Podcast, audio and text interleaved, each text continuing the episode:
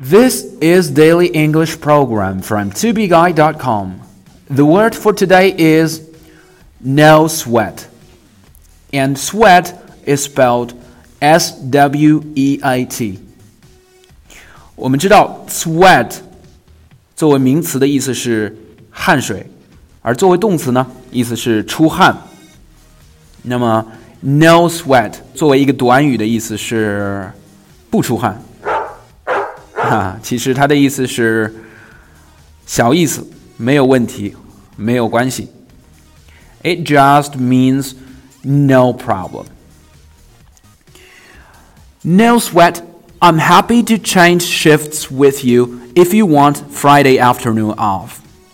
没关系，如果你想星期五下午休息，我很高兴同你换班。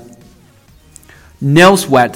I'm happy to change shifts with you if you want Friday afternoon off.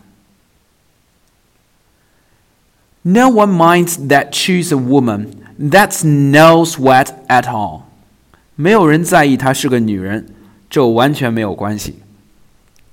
No one minds that she's a woman. That's no sweat at all. Hey, just hurry up. The train's gonna leave in no time. And we'll be late. No sweat.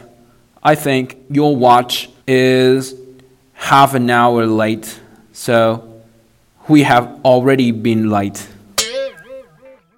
For more video series of my show, please check out my website at tubeguy.com or follow us on WeChat.